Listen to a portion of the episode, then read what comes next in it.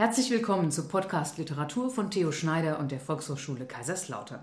Heute mit Folge Nummer 25 und die feiert einen großen Geburtstag eines sehr großen deutschen Dichters, Heinrich Heine. Er ist vor 225 Jahren auf die Welt gekommen, höchstwahrscheinlich am 13. Dezember 1797 in Düsseldorf am Rhein. Düsseldorf, das steht fest, das genaue Geburtsdatum nicht so ganz, aber das soll uns heute nach mehr als 200 Jahren auch gar nicht stören.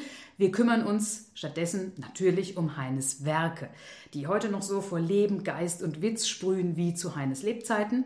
Und sie sprühen derart, dass man sich mit ihnen heute noch auf die Bühne stellen und das Publikum begeistern kann. Und das tun wir. Wir, das sind ich, Kerstin Bachtler und Bodo Redner. Und zusammen sind wir schon seit mehr als zehn Jahren als Texttaxi unterwegs. So nennen wir uns als Lyrikduo. Und wir bieten sozusagen Lyrik auf Rädern. Äh, wir bringen Gedichte zu allen, die sie wollen oder die sie brauchen. Ich liebe die Lyrik von klein auf. Ich habe sie in den Bilderbüchern schon, fand ich es ganz toll, wenn sich was gereimt hat. Ich habe dann auch mal irgendwann noch Germanistik studiert und das Ganze wissenschaftlich untersucht und ich performe Lyrik am liebsten auf der Bühne zusammen mit Bodo Redner und der macht das ja auch gerne. Bodo, was sollten wir über dich wissen? Über mich kann man wissen, dass ich Schauspieler bin und Regisseur und Pädagoge. Passt ja wunderbar zusammen. Wunderbar, ja. Und außerdem habe ich schon ein Gedicht geschrieben. Also mindestens eins. Willst du das jetzt direkt mit Heine vergleichen? Ah, nicht unbedingt. ich übe noch. Genau. Ja, wir sind also als Texttaxi unterwegs und das habe ich ja auch gerade gesagt. Wir bringen die Gedichte zu Leuten, die sie auch hören wollen oder die sie brauchen. Ähm, wir sind der Meinung, dass man Gedichte durchaus brauchen kann. Sie bereichern das Leben sehr arg. Und das machen wir seit vielen Jahren. Und wir haben auch im Moment zehn verschiedene Programme fest im Repertoire. Wir bringen übrigens auch Gedichte zu Leuten, die glauben, dass sie sie nicht hören wollen und hinterher feststellen, ach gut, dass ich es gehört habe. Genau. Und wenn wir das auf der Bühne machen, ist das ja auch immer mit sehr viel Spaß verbunden, weil wir Spaß haben. Man kann uns buchen für individuelle Gelegenheiten, aber wir haben auch feste Programme. Unser jüngstes Programm heißt Traube, Liebe, Hoffnung, ist mit einer Weinprobe verbunden, aber wir haben natürlich auch noch ein paar andere echte Knaller. Ja, gerade abgespielt haben wir äh, von herrlichen Damen und dämlichen Herren und natürlich die Pfälzer Helden. Das ist eine Pfalzrevue, ein sehr tolles Stück. Madame, ich liebe Sie, das ist natürlich das Stück äh, mit den Gedichten von Heinrich Heine und Marsha Kaleko. Gebäck im Gepäck ist ein tolles Programm mit weihnachtlichen Sachen. Dann haben wir natürlich zu Halloween das Grusel, Gräber und Gänsehaut-Programm. Und wir haben natürlich auch, weil wir beide Gartenliebhaber sind, das Programm von Blüten, Blättern und Blütenblättern. Und das neue Programm ist natürlich Wort und Totschlag. Das wird nächstes Jahr in Pirmasens, also 2023 wird es in Pirmasens in der Stadtbücherei eine Uraufführung geben von unserem Programm Wort und Totschlag, wo es um schlimme Balladen und um Mord und Gewalt und sonst was geht, aber natürlich immer auch mit ganz viel Witz und wir versprechen große Unterhaltung.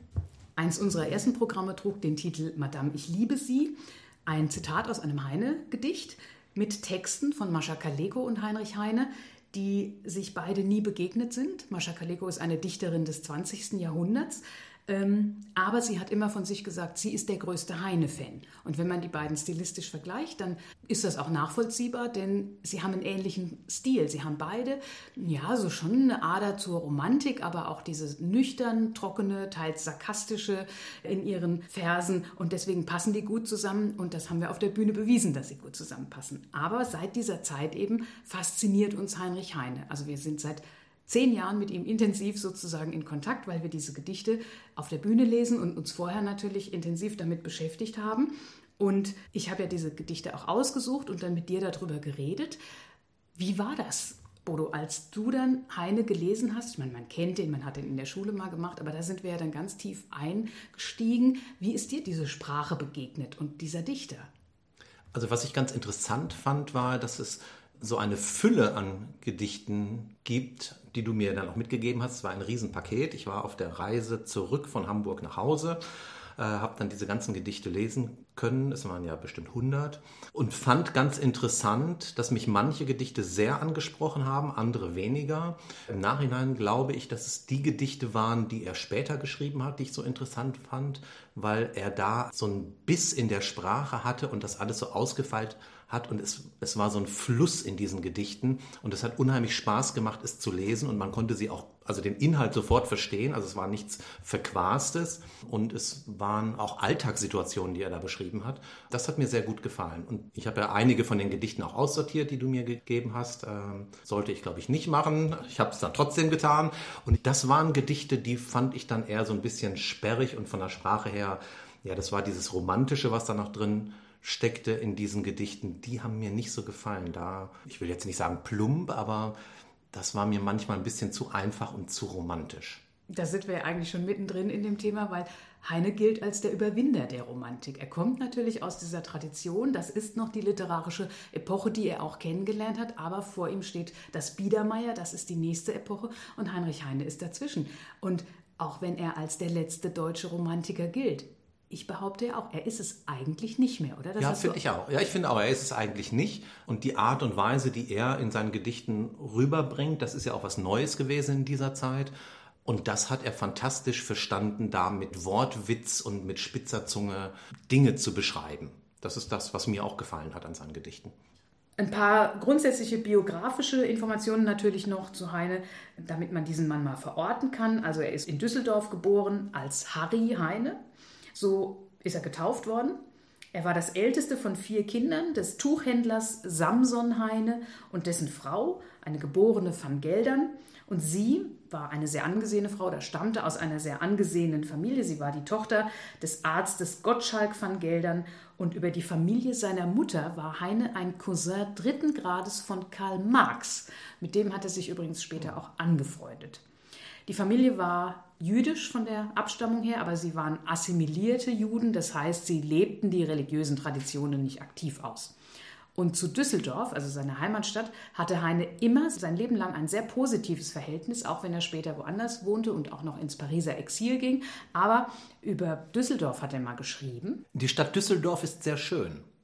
Und wenn man in der Ferne an sie denkt und zufällig dort geboren ist, wird einem wunderlich zumute.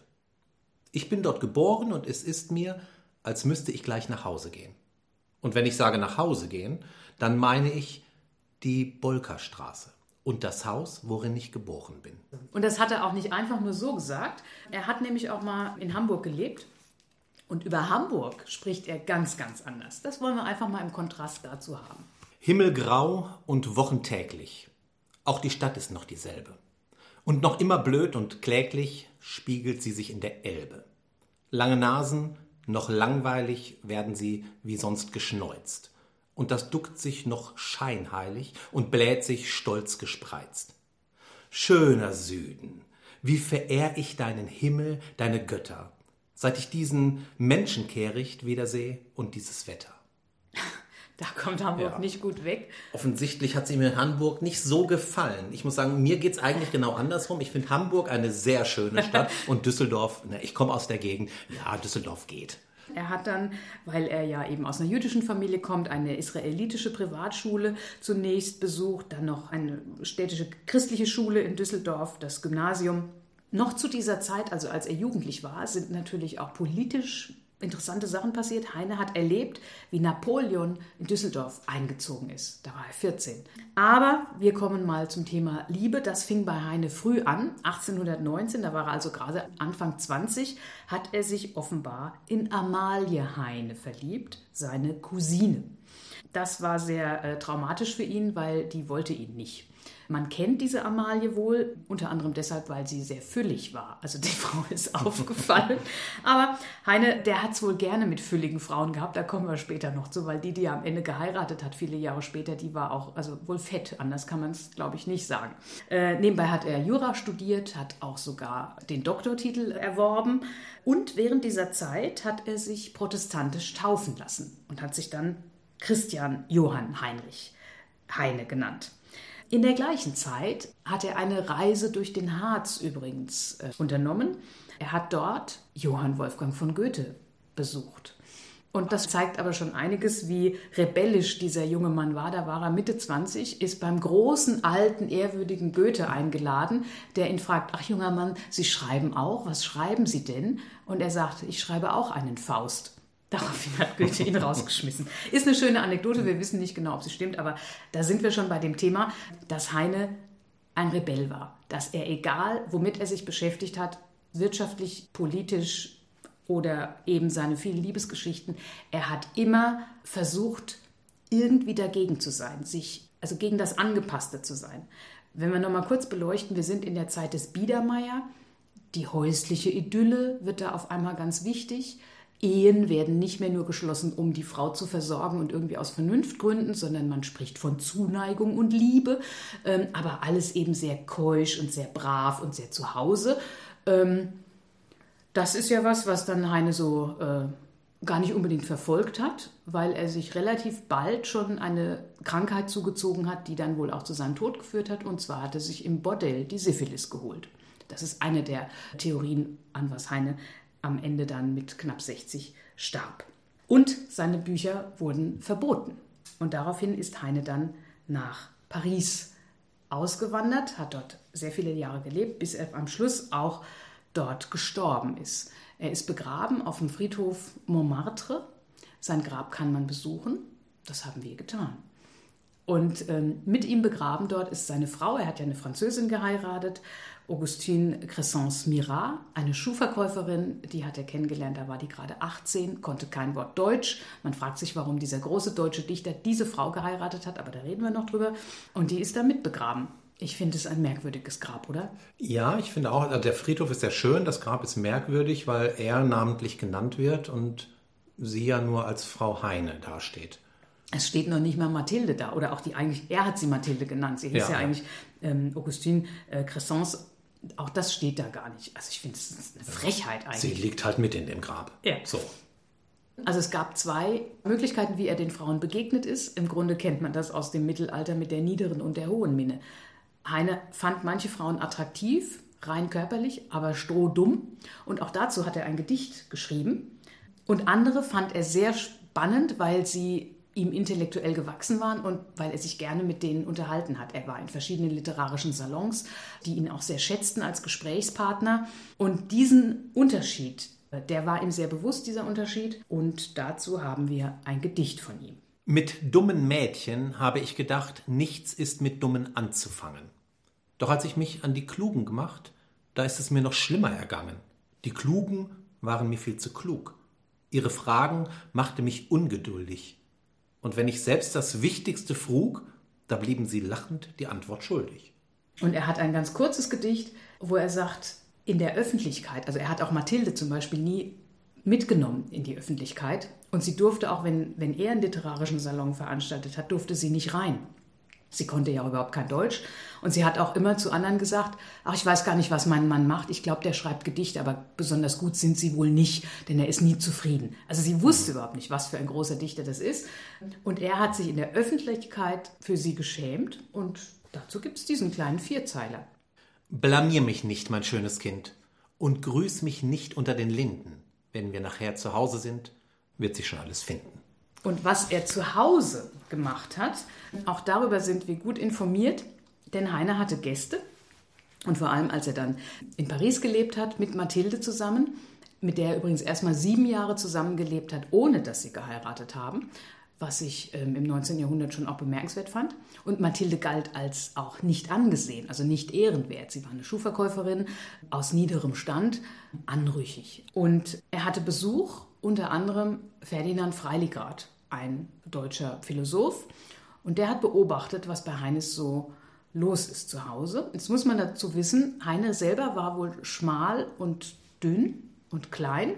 Mathilde war einen halben Kopf größer und deutlich breiter als er. Und ähm, die haben sich gekloppt. Ja, und ich glaube aber, sie haben beide auch irgendwie ein bisschen Spaß dran gehabt. Wenn die das vor, vor, Publikum machen, und, aber sie haben sich geliebt. Wobei man nicht weiß, haben sie es mit Absicht vor Publikum gemacht oder ist es halt, sind sie in Streit geraten, mal wieder, wie so oft? Ja, genau. Und dann hat Heine gesagt, jeden Montag verprügel ich sie, weil sie es braucht. Der letzte Romantiker. Also ich finde, ja. da muss man echt mal drüber nachdenken. Naja, aber wenn sie sich geprügelt haben, hat sie ja in der Regel gewonnen, weil sie einfach ein bisschen stärker und größer und kräftiger war. Ja. Freilegrad hat dann beschrieben in seinen Tagebüchern, dass es ihm so peinlich war, dass er dann gegangen ist. weil er das nicht mit ansehen konnte. Ja. Mm, Genau. Aber auch das hat Heine abgebildet. Die Ehe an sich war für ihn jetzt, wenn man allein seine Gedichte liest, kein unbedingt erstrebenswerter Zustand. Wobei ich finde, er bildet in seinen Gedichten ja wirklich die ganze Bandbreite ab, was es so an Liebe gibt. Und ich glaube, er hat unheimlich viel Spaß daran, Leute zu beobachten, Menschen zu beobachten und das dann in Gedichte zu schreiben. Ich hoffe, er hat nicht alles selber erlebt. Oder ich meine, das Gedicht, das unserem Programm den Titel gegeben hat, das ist ja auch ein sehr schönes Gedicht. Madame, ich liebe Sie. Madame, ich liebe Sie. Die Jahre kommen und gehen, Geschlechter steigen ins Grab. Doch nimmer vergeht die Liebe, die ich im Herzen hab. Nur einmal noch möchte ich dich sehen und sinken vor dir aufs Knie und sterben zu dir sprechen. Madame, ich liebe Sie. Das ist doch ein wirklich spannendes Gedicht. Eigentlich ganz herzlich und zugewandt dieser Dame, aber dass er sie dann sieht am Ende.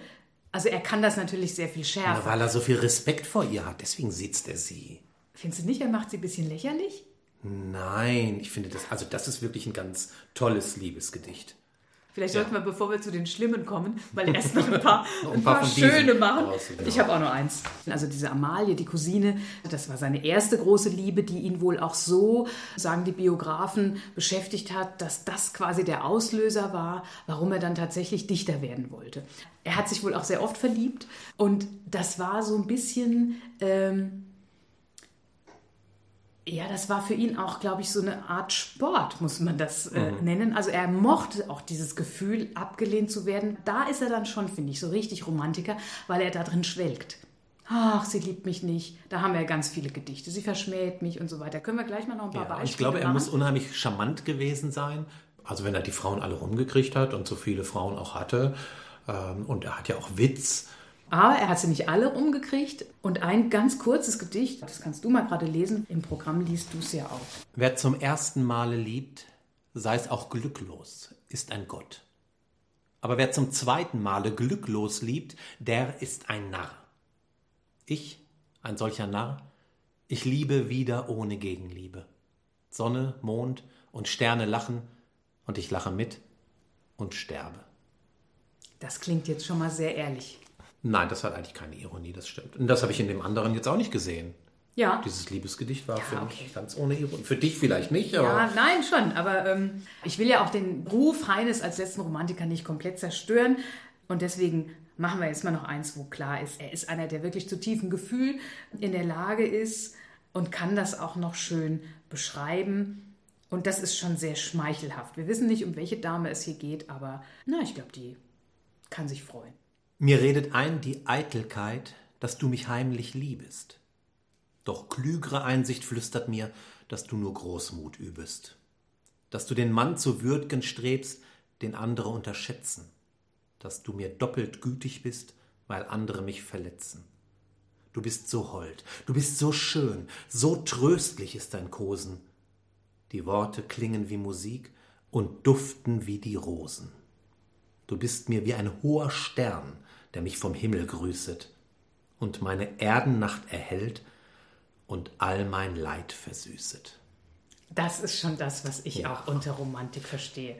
Und man muss ja sagen, wenn wir dieses Gedicht machen auf der Bühne, das ist ja auch eins, viele Gedichte machen wir ja im Wechsel, die wir dialogisch lesen, aber das sprichst du alleine, während ich sozusagen daneben sitze und mich da, mich freue an diesem Gedicht. Und wenn wir das machen und das Publikum das hört, dann geht ja danach auch immer ein Seufzen durch die Reihen, weil es halt so schön ist und weil es alle so im Herzen spüren. Ja, das kann er schon. Also, da hat er wirklich ein Talent zu gehabt, solche Gedichte auch zu schreiben, ja. Genau, Heinrich Heine liebte die Frauen, die Frauen liebten ihn, das haben wir schon gesagt. Und ich nenne sie jetzt einfach mal. Also eine ganz wichtige Frau in seinem Leben war natürlich seine Mutter. Die hat übrigens ihn gar nicht unbedingt gefördert und zum Dichten getrieben, sondern sie hat immer gesagt, das Schlimmste, was passieren kann, ist, dass mein Sohn ein Dichter wird. Er hat sie sehr geliebt und er hat auch versucht, dass es ihr gut geht. Das war ihm ganz wichtig, aber er ist eben trotzdem Dichter geworden. Und hat auch über sie ein Gedicht geschrieben. Ich bin's gewohnt, den Kopf recht hoch zu tragen. Mein Sinn ist auch ein bisschen starr und zäh. Wenn selbst der König mir ins Antlitz sähe, ich würde nicht die Augen niederschlagen. Doch, liebe Mutter, offen will ich sagen, wie mächtig auch mein stolzer Mut sich blähe, in deiner selig süßen, trauten Nähe ergreift mich oft ein demutvolles Zagen. Ist es dein Geist, der heimlich mich bezwinget? Dein hoher Geist, der alles kühn durchdringet und blitzend sich zum Himmelslichte schwinget? Quält mich Erinnerung, dass ich verübet so manche Tat, die dir das Herz betrübet?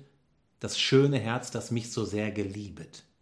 Die Liebe suchte ich auf allen Gassen, vor jeder Tür streckt ich aus die Hände und bettelte um geringe Liebesspende doch lachend gab man mir nur kaltes Hassen.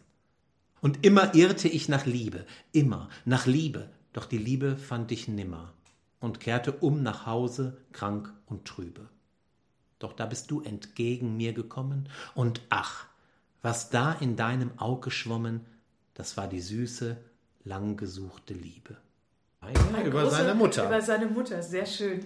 Und ich meine, da beschreibt er das mit all den Frauen, mhm. zu denen er hin ist, aber ja, vielleicht sollen wir sie mal gerade kurz nennen. Wir werden nicht über die alle einzeln sprechen, aber da sie ein äh, Literaturwissenschaftler mal aufgezeichnet hat, würde ich jetzt mal gerne Heines äh, wichtigste Frauen in seinem Leben einfach mal nennen, dass wir die Namen mal gehört haben. Da gibt es eben nach der Amalie eine Seraphine, eine Angelique, eine Diana, eine Hortense, eine Clarisse, dann zwei, Jolante und Marie ähm, gleichzeitig, außerdem Emma, Friederike, Katharina. Da ist jetzt die Mathilde, seine Frau, und später mhm. Musch, die Musch, die Fliege, das war der Kosename für Elise Krinitz, seine letzte Liebe, noch gar nicht dabei. Also wie viel haben wir da? Zehn. Ähm, Zehn, von denen man weiß. Von denen man weiß. Schon da hatte die Mutter schon einiges zu trösten. Allerdings, ja. Aber das war jetzt wirklich der klassische Romantiker. Und dann gibt es aber Gedichte, die mal den Übergang andeuten wie Heine vom klassischen liebenden, schmachtenden dann doch in die Ironie ein bisschen kommt, dass Heine auch in dem gleichen Ton noch schreibt und er hat ja auch immer eben diese kurzen Sätze.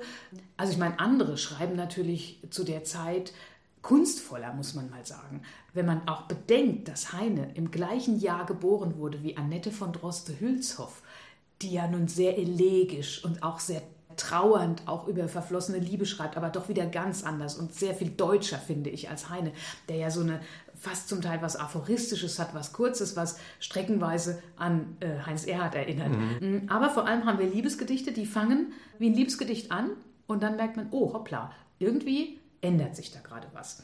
Liebste, sollst mir heute sagen, bist du nicht ein Traumgebild, wie es in schwülen Sommertagen aus dem Hirn des Dichters quillt? Aber nein.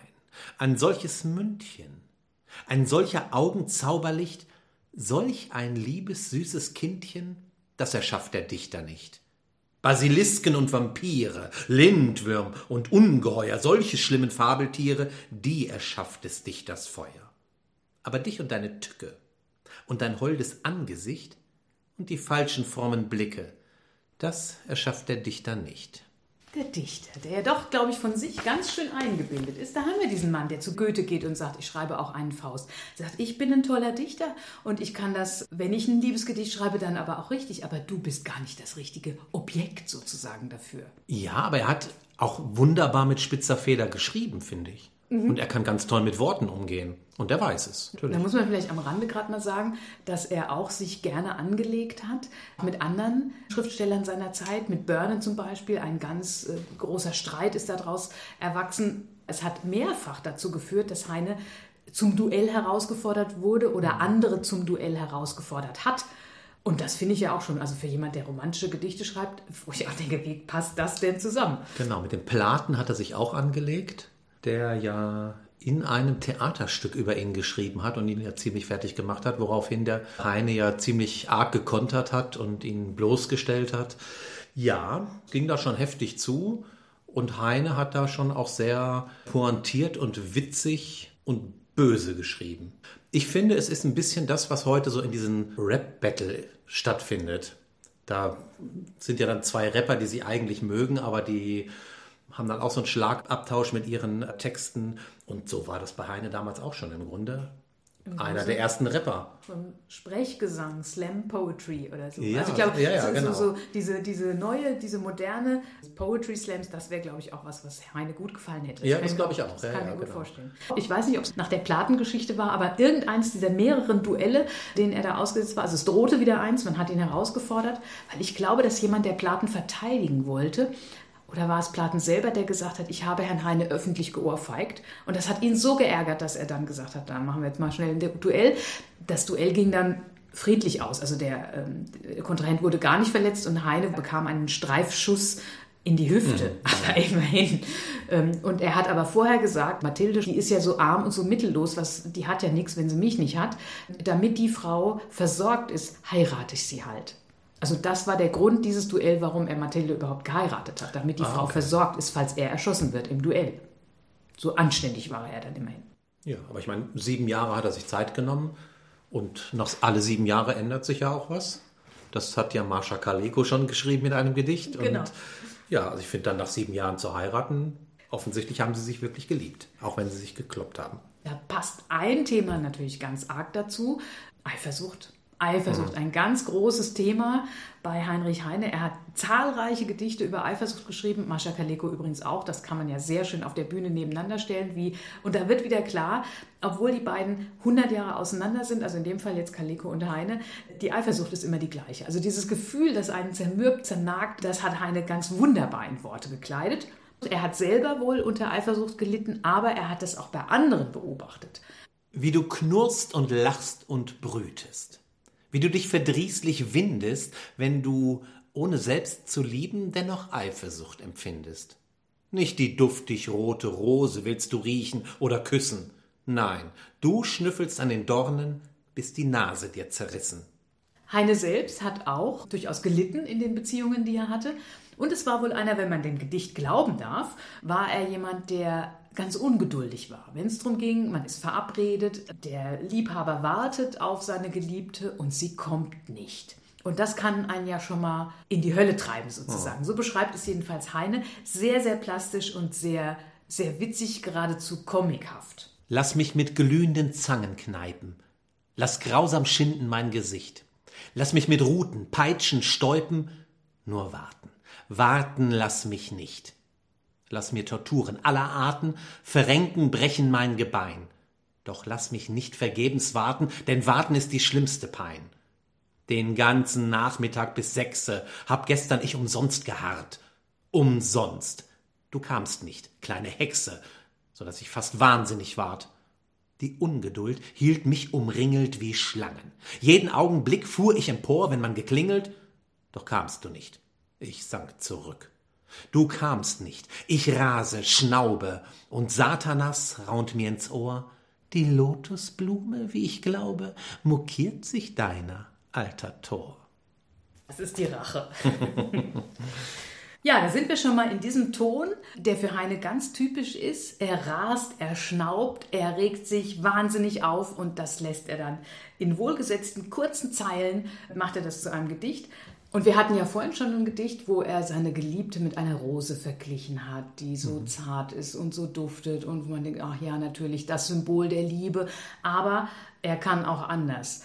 Er macht sich lustig über dieses Symbol, das er selber benutzt, die Rosenknospe, für ihn eigentlich das Bild der Reinheit und der Schönheit. Und hat ein Gedicht, wo er das ja quasi ins Absurde führt und sagt, dieses Bild ist auch vergänglich, das zählt nichts mehr. Also auch ein ganz böses, aber ein ganz wunderbares Gedicht. Ja, und ich finde, es ist eine Abrechnung mit der Zeit der Romantik.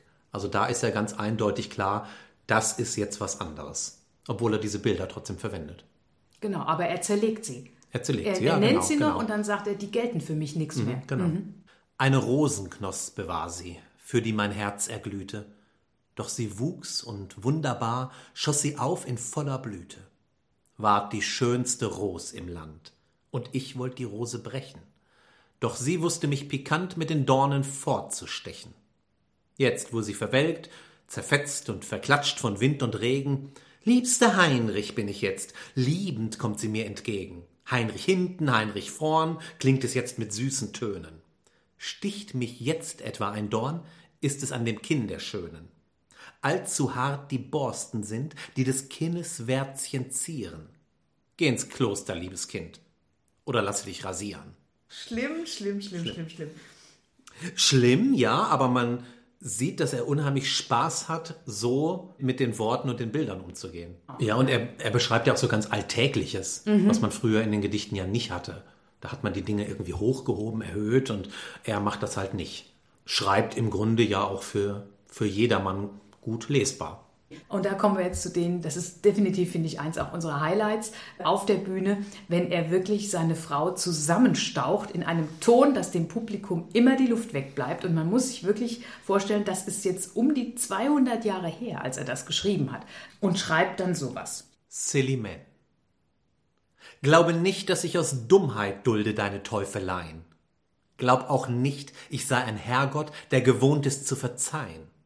Deine Nücken, deine Tücken hab ich freilich still ertragen. Andere Leute an meinem Platze hätten längst dich totgeschlagen. Schweres Kreuz. Gleich viel ich schlepp es. Wirst mich stets geduldig finden. Wisse, Weib, dass ich dich liebe, um zu büßen meine Sünden. Ja, du bist mein Fegefeuer. Doch aus deinen schlimmen Armen wird geläutert mich erlösen Gottes Gnade und Erbarmen. Ja, Ja. da muss man mal durchatmen. Kein Mensch weiß, und das darf man auch nicht sagen, ob das autobiografisch ist, aber es muss ja trotzdem, es ist ja irgendein Gefühl entsprungen und irgendein Impuls. Und ich habe mich, seit wir dieses Gedicht kennen, also schon seit zehn Jahren, immer gefragt. Ich mag das sehr, wenn wir das auf der Bühne machen, weil man weiß, wir werden das Publikum damit schockieren und der Text ist 200 Jahre alt. Aber wie geht es jemandem, der so einen Text schreibt? Was will der damit? Also- will er seiner Frau was rein? Nein, nein, nein, nein, nein. Ich glaube, dass er unheimlich Spaß daran hat, so eine Situation zu beschreiben. Und, und so wie er das schreibt mit diesem Biss und diesem Wortwitz, da macht er sich ja im Grunde selber über sich lustig. Also das ist ja nichts wirklich Grundböses, sondern da ist ganz viel Witz in diesem Gedicht. Und so war er mit seiner Frau auch und, und sehr charmant und vielleicht haben die sich auch mal gekloppt, aber äh, die haben sich auch sehr geliebt und ich, das hört man da schon auch raus, finde ich. Ja, ich finde, er macht sich hier auch tatsächlich lustig über diesen Familienvater der Biedermeierzeit. Also Heine ist eigentlich in der Übergangszeit. Also die Romantik ist zu Ende, das Biedermeier kommt und er ist so der der Mann zwischen den Zeiten, zwischen den Welten, zwischen den Epochen. Man kann ihn ja auch bis heute literarhistorisch gar nicht richtig einordnen, weil er so sein eigener Heine ist, den man später vielleicht, andere haben versucht, ihn zu kopieren, aber er selbst ist sich total treu geblieben und lässt sich nicht einordnen in irgendwas. Und das, was er hier zeigt, dieser Mann, der hier so ganz selbstherrlich sagt, ähm, deine Nücken, deine Tücken und so und andere hätten dich schon totgeschlagen, das ist eigentlich dieser biedere Familienvater, der sagt, meine Frau gehört in die Küche, das war ja im Biedermeier dann so, ja. Wir haben das Kanapee im äh, Wohnzimmer, wo man sonntags sitzt, da steht ein Klavier, wenn Besuch kommt, müssen die aufs Kanapee und alles ist so ganz, ganz brav. Ja, und ich denke auch, das ist das, was er beobachtet. Und da schreibt er drüber. Das muss jetzt nicht autobiografisch sein. Genau, nur weil er hier ich sagt, heißt es das überhaupt nicht. Nee, genau. Sehe ich auch so. Und auf der anderen Seite haben wir dann eins, wo er das auch nochmal ganz witzig variiert, diese Geschichte, dass er, also den Satan erwähnt er ja ganz oft. Der Satan reitet ihn, wenn er da irgendwie so durch von Eifersucht geplagt irgendwie wartet oder sowas. Und hier der Satan straft ihn mit dieser Ehefrau. Aber es ist ja auch immer schön, wenn man es auf jemand anderen schieben kann. Und dann hat er aber auch ein ganz witziges Gedicht, wo er sagt, ach, der böse Satan, was macht er? Er, er also Heine, wie gesagt, er hatte Amalie, die sehr füllig war, denn ihre Körperfülle ist legendär, Mathilde, Mathilde. auch. Und auch da hat er ein Gedicht drüber gemacht. Und dann sagt er, auch da spielt Satan eine Rolle, weil er ihn straft mit einer dünnen Frau. Großartig. Welcher Frevel, Freund. Abtrünnig wirst du deiner fetten Hanne und du liebst jetzt jene spinnig, dürre, magere Marianne. Lässt man sich vom Fleische locken, das ist immer noch verzeihlich. Aber Buhlschaft mit den Knochen, diese Sünde ist abscheulich. Das ist Satans böse Tücke. Er verwirret unsere Sinne, wir verlassen eine dicke und wir nehmen eine dünne. Da macht er ja das, was er vorher so böse gesagt hat, relativiert er wieder ein bisschen, weil er sagt, es ist alles Spaß, was ich mache. Ich mache mir einen Spaß daraus, indem ich, wie du sagst, ganz genau beobachte, was ist da, was für verschiedene Spielarten haben diese Beziehungen und er guckt ganz genau hin und bildet das ab und spricht halt eben dabei ganz oft von ich, aber es ist so vielseitig, dass man, glaube ich, sicher sein kann, das ist nicht autobiografisch gemeint. Und immer ist dabei aber auch die Selbstreflexion und das ist dann wieder ehrlich, dass er auf sich selber Bezug nimmt als Dichter. Und dann hat er noch eins, wo er auch in dem Gedicht über seine Ehefrau oder ein Gedicht über eine Ehefrau auch nochmal sagt, und auch das ist wieder, finde ich, eine Kritik am Biedermeier. Er erwartet natürlich, dass sie ihn bewundert. Das soll die Frau ja machen, die übrigens in der Biedermeierzeit auch noch immer rechtlich verpflichtet war, einen Vormund zu haben. Das durfte auch der Mann dann sein oder das war der Mann dann. Aber also, und das dann zu Heines Zeiten, der in diesen Zirkeln war von diesen intelligenten Frauen, die ihn eingeladen haben. Da waren ja auch sehr viele Adlige dabei, die mit ihm über Literatur, über Philosophie, über Politik gesprochen haben. Da war er oft Gast und er hat diese Frauen sehr geschätzt, wie wir ja wissen. Und deswegen denke ich, auch das, was jetzt kommt, dieses Gedicht, das ist wirklich eine Kritik an diesem an diesem biederen Häuslichen, das sich gerade etablierte zu der Zeit, in der er eben ein erwachsener Mann wurde das hat nur zwei Strophen, A4 Zeilen, ganz kurz, aber sehr auf den Punkt. Und bist du erst mein ehelich Weib, dann bist du zu beneiden. Dann lebst du in lauter Zeitvertreib, in lauter Pläsier und Freuden. Und wenn du schillst und wenn du tobst, ich werd's geduldig leiden. Doch wenn du meine Verse nicht lobst, lass ich mich von dir scheiden. Und dann wird aber natürlich auch Heinrich Heine älter und vor allem wird er krank. Also er hat ja acht Jahre im Bett gelegen und war so genau. krank, dass er gar nicht mehr aus dem Haus konnte. Er war also gerade ja. um die 50 und er, er, nannte dieses Bett selber die Matratzengruft. Mhm. Er hat gewusst schon, er ist dem Tod geweiht. Wir wissen bis heute nicht genau, welche Krankheit er hatte. Also man hat tatsächlich nach seinem Tod nochmal irgendwie seine Haare analysiert oder äh, auf irgendwelche biologischen Arten und Weisen konnte man dann nochmal gucken. So genau weiß man es nicht. Er selber hat gesagt, er hat sich wohl die Syphilis eingefangen im Bordell, aber möglich ist auch, dass er eine Nervenkrankheit hatte, weil sein Vater an einer Nervenkrankheit gestorben ist. Vielleicht hatte er Multiple Sklerose, man weiß es nicht. Aber das ist auch alles möglich, aber er hat auf jeden Fall sehr gelitten und hat in dieser Zeit, Mathilde war ihm sehr ergeben, blieb auch bei ihm und trotzdem hat er sich auch in dieser Matratzengruft am Ende nochmal verliebt in eine Frau. Sie war um die 30, die Mouche, die er so nannte, das französische Wort für Fliege, weil in ihrer Unterschrift in diesem Siegel war eine Fliege drin. Elise Krienitz, eine Frau, die als Adoptivkind, sie stammt aus Deutschland, ist dann nach Paris gekommen, ja, und die beiden fanden zusammen und Elise Krienitz war schon auch ehrgeizig. Sie wusste, dass Heine ein großer Dichter ist. Sie fühlte sich geschmeichelt, dass er sich in sie verliebt hat und sie blieb aber auch bei ihm. Und das muss auch so eine Art literarischer Schlagabtausch gewesen sein. Es war aber eben auch nur noch in der Theorie möglich. Mehr ging nicht. Heine hat selbst mal gesagt, ich bin zu schwach, die Route zu gebrauchen. Und man braucht, glaube ich, nicht viel Fantasie, um zu wissen, was er damit meinte. Aber auch da hat er dann Gedichte drüber geschrieben, wie sehr er darunter leidet, dass er sozusagen diese Frau dass er ihr nicht mehr körperlich begegnen konnte mhm. als Liebhaber. Und das hat für einen Skandal übrigens auch gesorgt damals, weil er auch zu seinen Lebzeiten die Gedichte, die er schreibt, da sind ja auch welche dabei, wo er eins über viele Strophen beschreibt, er die Frau in allen Einzelheiten, ihre Brüste, ihre Hüften, ihren Hals. Das hat schon auch äh, die Leute mal schlucken lassen, dass jemand da so unverblümt das so, das, davon so schwärmt. Also das ist schon eine erotische Lyrik auch bei Heine. Aber am Ende ging es halt nicht mehr.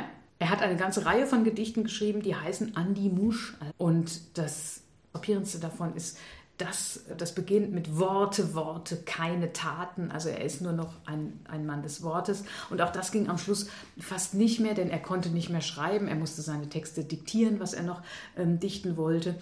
Aber er hat da diese Frau vor sich, die er eigentlich begehrt und er kann nicht dran, sozusagen. Worte, Worte, keine Taten. Niemals Fleisch, geliebte Puppe. Immer Geist und keinen Braten, keine Knödel in der Suppe. Doch vielleicht ist dir zuträglich nicht die wilde Lendenkraft, welche galoppiere täglich auf dem Ross der Leidenschaft. Ja, ich fürchte fast, es riebe, zartes Kind, dich endlich auf, jene wilde Jagd der Liebe, Amor Steeplechase Wettlauf. Steeplechase-Wettlauf, das ist so ein, so ein Pferderennen quer durch die, quer durch okay. die Pampa, also so ein wilder Ritt. Und dazu ist er halt nicht mehr in der Lage, da leidet er drunter. Und ist doch noch in der Lage, auch am Ende in dieser Matratzengruft, auch da noch mit Witz und Ironie drüber zu schreiben, weil ihm war natürlich klar, dass seine Musch, dass die auch sehr speziell ist, weil was will die mit diesem alten sterbenden Mann? Sie bleibt bei ihm und da macht er aber ganz, ganz liebevoll und doch sehr ironisch, schreibt er noch ein Gedicht, wo es wieder um die Lotusblume geht, die hatten wir ja vorhin mhm. schon mal bei der, bei der Eifersucht oder wo er sie gewartet hat. Und er hat seine Musch auch Lotusblume genannt. Und da sprechen die sozusagen beide, deswegen lesen wir das mal zu zweit. Wahrhaftig, wir beide bilden ein kurioses Paar. Die Liebste ist schwach auf den Beinen. Der Liebhaber lahm sogar. Sie ist ein leidendes Kätzchen. Und er ist krank wie ein Hund. Ich glaube, im Kopfe sind beide nicht sonderlich gesund. Vertraut sind ihre Seelen. Doch jedem von beiden bleibt fremd, was bei dem anderen befindlich, wohl zwischen Seel und Hemd. Sie sei eine Lotusblume, bildet die Liebste sich ein. Doch er, der blasse Geselle, vermeint der Mond zu sein. Die Lotusblume erschließet ihr Kelchlein im Mondenlicht. Doch statt des befruchtenden Lebens empfängt sie nur ein, ein Gedicht. Gedicht. Das ist schon, finde ich, der Gipfel der Selbstironie auch, weil er dann am Ende sagt, ja, alles, was ich ihr noch geben kann, ist, ich kann noch für sie dichten. Mehr ist, ist nicht drin. Aber die Gedichte, die er am Ende noch schreibt, unter anderem an die Musch, sind sich die Literaturkritiker einig, sind seine ehrlichsten und sind auch mit seine tiefsten, weil sie eben verbunden aus diesem Leid heraus, er kann nur noch schreiben, er ahnte wohl, dass sein Ende kommt, er hatte große Schmerzen, er ist nicht leicht gestorben, aber er war bis zum Schluss sich als Dichter selber ganz nah. Also das hat er wirklich sozusagen bis zum letzten mhm. Moment hat er das, was ihn bewegt hat, in Gedichten abgebildet. Und da ist jetzt doch, glaube ich, ein bisschen was Autobiografisches dabei, weil so ein Gedicht, was jetzt kommt, das schreibt man nicht mit 20. Das hat er geschrieben, kurz bevor er starb. Es ist ein, ein bisschen Humor natürlich dabei. Und trotzdem nochmal, das ist so ein Rückblick auf sein Leben, wo er nochmal wirklich seine vielen Lieben mal ganz, ganz kurz so im Schnelldurchlauf beleuchtet anhand ihrer Haarfarben und am Ende aber sagt, es war wohl bis zum Schluss doch schön. Er war dankbar für diese Liebe, die er da hatte, aber er ist sich bewusst, er steht schon mit einem Bein im Grab und auch das ist in diesem letzten Liebesgedicht zum Thema. Das Gedicht heißt Der Abgekühlte. Und ist man tot, so muss man lang im Grabe liegen. Ich bin bang. Ja, ich bin bang, das Auferstehen wird nicht so schnell vonstatten gehen. Noch einmal, ehe mein Lebenslicht erlöschet, ehe mein Herze bricht, noch einmal möchte ich vor dem Sterben um Frauenhuld beseligt werben. Und eine Blonde müsste es sein, mit Augen sanft wie Mondenschein. Denn schlecht bekommen mir am Ende die wildbrünetten Sonnenbrände. Das junge Volk vor Lebenskraft will den Tumult der Leidenschaft. Das ist ein Rasen, Schwören, Poltern und wechselseitiges Seelenfoltern. Unjung und nicht mehr ganz gesund, wie ich es bin zu dieser Stund, möchte ich noch einmal lieben, schwärmen und glücklich sein, doch ohne Lärmen. Was für ein schöner Wunsch eines alten sterbenden Mannes, finde ich, und was für ein, für ein friedlicher Rückblick. Ja, das stimmt, aber mit welcher der beiden jetzt? ja, wir sehen eigentlich, wir haben uns gerade mal warm geredet, oder? Man könnte noch ja. stundenlang über Heinrich Heine und die Frauen und natürlich auch über Heinrich Heine und die Politik und Deutschland und alles Mögliche reden und die Literatur. Ein bis heute unfassbar spannender Mensch, der so eigen geschrieben hat und es hat nichts an Kraft verloren. Also ich finde, man hört diesen Gedichten überhaupt nicht an, dass sie über 200 Jahre alt oder um die 200 Jahre alt sind. Es betrifft in dieser, in dieser Kürze und Prägnanz, auch mit dieser sehr klaren Sprache, das könnte von heute sein. Das berührt einen immer noch. Mhm. Und trotzdem habe ich, ich habe jetzt noch eine Frage. Ich wüsste gerne von dir, du hast ja ganz, du hast ja viel mehr noch gelesen von Heine und von allen möglichen anderen Dichtern noch und kennst dich da aus. Und du sagst ja manchmal, Goethe ist ein bisschen überbewertet. Und Heine hat ja auch ganz viele Sachen geschrieben. Gibt es Sachen von Heine, wo du sagst, naja, okay, das hätte er auch lassen können? Ich glaube, es gibt tatsächlich Heine-Gedichte, die sind ganz schön, also die klingen vielleicht flach und ich finde aber, die sind dabei so witzig, weil sie so kurz sind und die haben vielleicht nur vier Zeilen. Wir hatten ja welche auch mhm. dabei. Aber wenn man genauer hinguckt, dann merkt man, die sind total ausgefeilt in dieser Kürze, das ist ja die hohe Kunst, dass er nicht viele Worte macht und überhaupt nicht schwülstig ist. Und ich finde, Goethe ist mir manchmal ein bisschen mhm. schwülstig, aber ich meine, gut, das ist auch ein Klassiker, das ist natürlich eine andere Epoche, das ist eine andere Zeit, ein anderer Stil. Aber bei Goethe denke ich manchmal, da schwingt so eine Arroganz mit oder sowas. Okay. Und jetzt ist Heine natürlich einer, der ganz sicherlich extrem arrogant war. Oder wie findest du das? Wie kommt dir der Mann vor, wenn du die Gedichte liest? Also, weil er hat ja auch diese Überheblichkeit manchmal. Ja, aber völlig anders als Goethe. Also, ich glaube auch, dass Goethe arrogant war. Das lese ich so aus seinen Gedichten heraus. Bei Heine sehe ich das nicht so. Ich glaube, er spielt halt ganz einfach damit und er ist sehr bodenständig geblieben. Das finde ich, liest man auch in seinen Gedichten und er schafft es hervorragend mit Sprache umzugehen und das kann er, das darf er und ich finde das nicht arrogant. Das, das ist sehr professionell, finde ich, wie er damit umgeht. Auch du hast dich jetzt ja im Zuge dieses Podcasts auch mit dem Leben und so beschäftigt. Und wir hatten es jetzt schon an verschiedenen Gedichten gezeigt, dass er eben bis zum Schluss sich auch selber treu geblieben ist in den Gedichten, aber sogar bis zur letzten Minute seines Lebens. Ja, das stimmt. Er ist sich sehr treu geblieben und er weiß auch, was er alles erlebt hat in seinem langen Leben. Und was ich sehr interessant fand, war, dass, ich weiß nicht, ob man es wirklich weiß, dass er das gesagt hat, aber es wird ihm zumindest nachgesagt, er soll gesagt haben, ähm, Gott wird mir verzeihen, das ist sein Beruf. Also er hat doch einiges offensichtlich erlebt, was äh, zu verzeihen wäre. Ich finde, in seinen Gedichten liest man das und es ist schön, dass diese Gedichte uns auch erhalten sind und man die heute auch noch sehr gut lesen kann, weil sie teilweise wirklich sehr modern wirken, als wären sie vor nicht allzu langer Zeit geschrieben. Und es zeigt ihn bis zum Schluss, bis zum letzten Atemzug als den Rebell, der noch sagt, Gott muss mir verzeihen, es ist sein Beruf. Ist ja eigentlich auch äh, für manche dieser Zeit möglicherweise hätte das äh, blasphemisch gewirkt, dass er sich traut, sowas über Gott zu sagen, also bis zum Schluss immer dagegen, immer provozierend, das geht ganz nah an dieses dran. Er sagt zu Goethe, ich schreibe auch einen Faust. Gott wird mir verzeihen, er muss das ja, machen. Ja. Genau.